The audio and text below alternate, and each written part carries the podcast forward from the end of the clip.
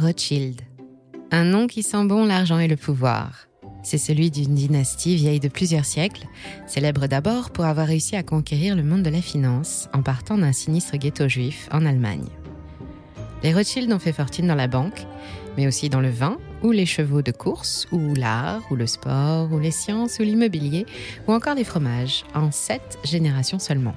Ils ont tout fait, et tout ce qu'ils touchent de leurs mains expertes, ils le transforment en or. Sur notre vieux continent, peu d'autres noms peuvent rivaliser avec le leur, même pas ceux des princes et des rois, qui selon la légende leur ont toujours envié leur fortune et aiment à leur demander conseil. Très proche des milieux politiques, on dit justement du clan Rothschild que c'est lui qui fait les rois. Il finance des pays et des grandes organisations internationales.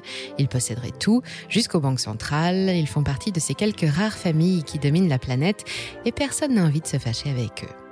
Alors c'est vrai, la banque Rothschild Eco a la réputation sans tâche et la plus grosse banque d'affaires d'Europe. Cotée sur Euronext, elle est valorisée à plus de 2,8 milliards d'euros. Le groupe Edmond de Rothschild, l'autre branche des banquiers, gère près de 150 milliards d'euros d'actifs pour le compte des plus riches épargnants de la planète. Le vignoble Lafitte Rothschild, 178 hectares, produit l'un des vins les plus chers du monde, à côté du mouton Rothschild, un autre nectar, et les deux sont réservés à une poignée de privilégiés sur cette planète, car une seule bouteille de ces crus d'exception peut facilement valoir le prix d'une voiture. Une belle voiture. Les voitures, tiens. Les plus rares du monde, les plus anciennes, les plus étonnantes, font toutes partie de la collection familiale. Il y a même un char d'assaut, une affaire de passion qui remonte à la fin du 19e siècle. Vous croiserez peut-être un Rothschild sur les hippodromes de Deville ou de Longchamp, ou bien en mer sur des voiliers exceptionnels, dans les musées ou les salles de vente de Londres ou de New York. Ils aiment ce qui est beau et performant. Vous en croiserez aussi peut-être dans les couloirs de leurs propres hôtels, dans ceux des ministères ou dans ceux du forum de Davos. Ils sont admirés et enviés, mais aussi craints et détestés. Et leur réputation les suit depuis le tout premier Rothschild qui a fondé la banque historique du clan en 1817.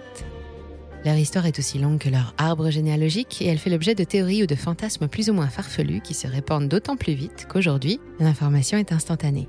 Alors, où commence la vérité et où s'arrête la légende? Dans cette vidéo, je vous propose de faire plus ample connaissance avec cette extraordinaire dynastie familiale menée par des personnalités hors du commun, qui vit selon ses propres règles et qui n'a connu que des succès. D'où viennent les Rothschild? Comment ont-ils fait fortune? Quels sont exactement leurs liens avec les puissants de ce monde? Et qu'est-ce qu'on leur reproche au juste? Voilà d'excellentes questions auxquelles je vais tenter de répondre. Mais juste avant, et si vous avez envie de nous aider un peu, parce que justement, on n'a pas la fortune d'un Rothschild, c'est facile et c'est gratuit. Il suffit de rejoindre les rangs de nos fidèles abonnés.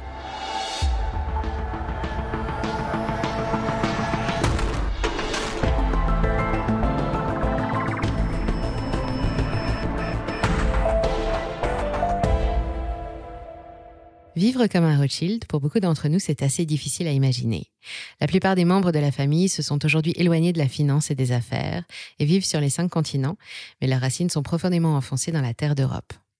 Tout a commencé en Allemagne avec Mayer, fils d'un tenancier de bureau de change et de prêt sur gage, situé en plein cœur du ghetto juif de Francfort au milieu du XVIIIe siècle.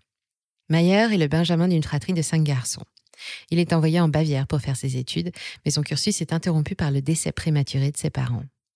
De retour à Francfort en 1755, il reprend le commerce familial et dès le départ gagne sa réputation de conseiller privilégié auprès des rois, une réputation qui ne quittera plus jamais la famille. Grâce à l'intervention de l'un de ses plus gros clients, le baron et général von Estorff, Mayer entre à la cour du prince Guillaume Ier, qui lui confie la gestion de sa fortune alors qu'il est en exil. Il devient ce que l'on appelle à l'époque un juif de cour, un juif qui occupe d'importantes fonctions publiques et qui jouit alors des mêmes privilèges que la noblesse, un intouchable en quelque sorte. En 1798, Mayer décide d'envoyer ses cinq fils dans cinq capitales européennes afin qu'ils y développent les affaires de la famille. Salomon est envoyé à Vienne, Karl à Naples, Nathan à Londres, Jacob, dit James, à Paris et Amschel reste à Francfort. Ensemble, ils fondent les bureaux de la Banque européenne Rothschild. Les cinq flèches d'argent qui figurent sur le blason familial ou le logo de l'actuelle banque Rothschild représentent les cinq branches fondées par la fratrie, dont deux seulement existent encore. Entre l'amour et les affaires, il faut choisir. Tout au long du XIXe siècle, leurs moyens financiers font d'eux l'un des piliers de la révolution industrielle en Europe et, par ricochet, de l'essor économique du vieux continent. Ils investissent dans des mines de cuivre, de charbon ou de diamants, injectent des fortunes dans les chemins de fer et participent à la construction du canal de Suez. En 1822, les Rothschild deviennent les deux Rothschild quand ils sont anoblis, eux et toute leur descendance, par l'empereur François d'Autriche. Devenus barons de la finance au sens propre, ils prêtent des sommes colossales à la cour et à l'entourage des rois, prennent des parts dans toutes les grandes sociétés cotées, financent les guerres, la culture, l'éducation et la santé, et conseillent même la reine Victoria ou le Saint-Siège quand ils ont besoin d'argent. En 1847, James est devenu l'homme le plus riche de France, plus riche que le comte de Paris. Louis-Philippe lui-même devient client de la banque et l'invité régulier de réceptions prestigieuses et de parties de chasse inoubliables. Un peu avant sa mort en 1868, on présente James à Napoléon III, puis il disparaît, en laissant derrière lui des dizaines de toiles de maîtres, des millions de francs or, d'hectares de vignobles d'exception et de livres rares que vont se partager et faire fructifier ces dizaines d'héritiers. Chez les Rothschild, personne n'a jamais nié l'importance des relations que les fondateurs de la lignée ont créées et entretenues avec les hautes sphères politiques. Ça aussi, c'est devenu une tradition familiale qui s'est renforcée à chaque nouvelle génération. Cependant, une grande partie de leur succès est avant tout due à un incroyable esprit de clan et à des règles strictes, des lois familiales qui régissent et harmonisent le fonctionnement de la dynastie depuis l'ère Meyer. Ainsi, par le jeu d'alliances et de mariages organisés entre cousins des diverses branches, leur pouvoir et leur patrimoine sont restés quasiment intacts. Banquier, riche, soudé, influent, discret et juif, le cocktail est parfait pour faire des Rothschild la cible d'attaques régulières et susciter la haine sociale dès le début du XIXe siècle. L'antisémitisme est un mot qui n'existe pas encore, mais l'anti-judaïsme qui agace déjà Napoléon est bien présent, et les pogroms menacent dans l'est de l'Europe. En 1806, beaucoup de juifs qui vivent près de la frontière allemande occupent la fonction de banquier. Pour mémoire, bon nombre de professions leur sont interdites, mais pas celles qui touchent à l'argent. Le problème, c'est que leurs activités se sont si bien développées qu'ils détiennent des hypothèques sur de nombreuses maisons alsaciennes. Les tensions avec la population majoritairement chrétienne sont vives et le climat propice à la circulation des rumeurs. En 1815, par exemple, la branche anglaise de la banque Rothschild, qui dominait alors la bourse de Londres, est accusée d'avoir manipulé les cours et profité d'informations privilégiées, une pratique connue de nos jours sous le nom de délit d'initié. Pour ceux qui ont oublié leur cours d'histoire, 1815, c'est l'année de Waterloo, le jour le plus noir de la vie de l'empereur Napoléon Ier. Les armées d'Angleterre, d'Allemagne et de Hollande se sont rassemblées pour lui infliger une défaite à laquelle il ne s'attendait pas. Le 18 juin 1815, il perd en même temps la bataille, sa dernière guerre et la couronne de l'Empire de France. Des employés de la banque Rothschild, postés en surveillance près du front, auraient suivi les événements et envoyé des messages à Londres par pigeon voyageur. Les Rothschild de Londres auraient su avant tout le monde que l'Angleterre serait victorieuse, mais plutôt que d'en informer les marchés, ils auraient vendu en masse une grande partie de leurs actions pour faire croire à une défaite. Ces ventes ont évidemment fait réagir les investisseurs et les prix ont dégringolé, et c'est alors que la banque serait revenue en arrière, aurait raflé tous les titres à prix bradé, des titres dont la valeur aurait ensuite quadruplé avec la victoire de la coalition. En réalité, ces ventes n'ont pas eu lieu, et James de Rothschild les a toujours contestées. Mais en revanche, il reconnaît que sa toute jeune banque a gagné beaucoup d'argent en spéculant sur la défaite de la France, et il n'y avait là rien d'illégal. Mais bien d'autres rumeurs circulent par la suite. On les dit responsables des guerres, des hausses des prix ou même des épidémies. Plus que les grands événements qui ont perturbé les cycles économiques au cours de leur histoire, ce sont les sentiments controversés éprouvés à leur rencontre qui ont souvent bouleversé leur destin. Les révolutions de 1848 et le nazisme pendant la Deuxième Guerre leur ont fait bien plus de mal que la Grande Dépression de 1929. Entre 1941 et 1944, plusieurs membres de la famille sont déportés, comme Charlotte et sa fille Ruth, en même temps que de nombreux patients juifs soignés à l'hôpital Rothschild, fondé presque 100 ans plus tôt par Meyer. Le clan fuit l'occupation et se réfugie dans le sud de la France, en Espagne ou aux États-Unis, mais les biens qu'il laisse derrière lui seront pillés sans aucun égard. L'hôtel particulier situé boulevard Saint-Honoré à Paris sert de centre névralgique à l'occupant allemand et les collections d'art qu'il renferme font la joie d'Hermann Göring, grand amateur de peintres flamands. En plus d'une banque d'investissement particulièrement active, James avait fait de sa petite affaire une importante société de négoce en métaux précieux, huile, sucre, combustible, céréales, coton ou mercure. Quand les activités reprennent après la guerre, Guy, l'arrière-petit-fils de James, se heurte aux évolutions de la réglementation bancaire et décide de recentrer la banque parisienne Rothschild Frères sur la finance, le métier historique de la famille. Grand mondain, écrivain à ses heures perdues et aussi amateur de chevaux de course, il transmettra à David, son aîné, son goût pour les affaires, et à Édouard sa passion pour les purs sangs. Son champion, Exbury, remporte en 1963 la Coronation Cup à Epsom et le prestigieux prix de l'Arc de Triomphe à Longchamp sous les couleurs jaunes et bleues de la dynastie. Ce cheval exceptionnel, le premier d'une longue liste, va rapporter plus de 463 000 dollars au cours de sa carrière, soit l'équivalent de plus de 4,4 millions de nos dollars de 2022. En 1967, Rothschild Frères change de nom pour devenir la Banque Rothschild. Toujours très proche du pouvoir, Guy, fervent gaulliste, s'attache à conserver la confiance de Georges Pompidou, lui-même ancien directeur de la Banque Rothschild, quand il succède à De Gaulle, puis plus tard celle de Jacques Chirac. Mais avant ça, en 1981, l'arrivée des socialistes de François Mitterrand au pouvoir sonne la fin des festivités. La banque est nationalisée contre 500 millions de francs, elle devient l'européenne de banque et la famille est littéralement évincée. Guy de Rothschild aura alors cette célèbre réflexion Juif sous Pétain, paria sous Mitterrand, ça suffit. Tout rebâtir sur des décombres deux fois dans une vie, c'est trop. Mais son fils David, lui, ne se laissera pas faire. À peine un an plus tard, David transforme une autre des entreprises familiales, la Société des chemins de fer de Paris à Orléans, en société de gestion, baptisée Paris-Orléans Gestion, qui obtiendra le statut de banque en 1986 et qui, sous le nom de la Rothschild Co., redeviendra la plus grosse banque d'affaires européenne. Parmi ses activités, on retrouve les savoir-faire historiques des Rothschild le capital investissement qui regroupe le private equity et les financements, la gestion d'actifs réservée à une poignée de gros clients institutionnels, la banque privée qui gère la fortune de riches capitaines d'industrie, têtes couronnées, gros épargnants et de leur family office, et enfin la banque d'affaires qui propose des conseils en fusion-acquisition, restructuration et introduction en bourse, d'où est issu notre actuel président Emmanuel Macron. La Rothschild Co est présente aujourd'hui dans 44 pays et emploie plus de 3600 salariés. Côté à Paris, en 2021, elle pèse plus de 2,8 milliards d'euros et réalise un chiffre d'affaires global de 2,9 milliards d'euros pour 766 millions d'euros de bénéfices nets, en hausse de 343% comparé à 2022. Il ne faut pas la confondre avec l'autre groupe bancaire de la famille, l'ancienne compagnie financière Edmond Rothschild, devenue le groupe Edmond Rothschild, dont le siège est en Suisse. Présidé par Ariane, la veuve de Benjamin, l'un des nombreux arrière-arrière-petits-enfants de James, il emploie actuellement 2700 collaborateurs et exerce les mêmes activités que sa grande sœur dans 15 pays, avec une préférence pour les opérations de fusion-acquisition transfrontalières.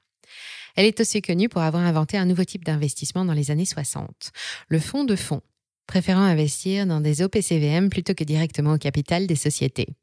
Avec environ 180 milliards d'euros d'actifs sous gestion, en hausse de 6% comparé à 2020 et 1 milliard d'euros de revenus, en hausse cette fois de 12%, son bénéfice pour 2021 s'établit à près de 80 millions d'euros, soit plus 38% en un an.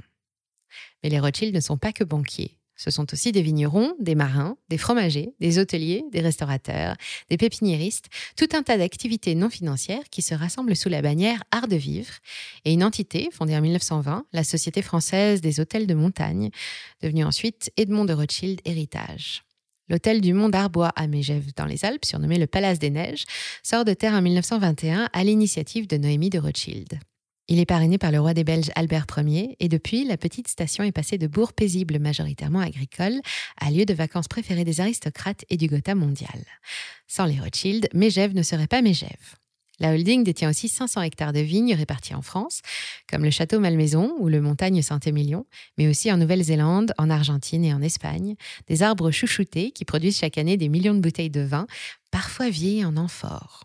On y ajoute un palace en Espagne, souvent honoré par la présence de l'ancien roi Juan Carlos Ier, des boutiques de luxe, une fromagerie qui s'étend sur 1600 hectares et qui produit en moyenne 160 tonnes de brie et de coulommiers exceptionnels, et des pépinières destinées à alimenter les jardins du Louvre et ceux d'autres palais du monde. Et ce n'est que le patrimoine de la holding détenu à 100% par le groupe Edmond Rothschild, qui comprend également plusieurs fondations philanthropiques et une écurie de courses de voiliers. La holding est elle-même détenue par la baronne Ariane et par une autre baronne plus populaire, Nadine, la veuve d'Edmond et belle-mère d'Ariane, connue pour sa carrière artistique, pour ses livres conseils de savoir-vivre et pour avoir inspiré des chansons à Georges Brassens.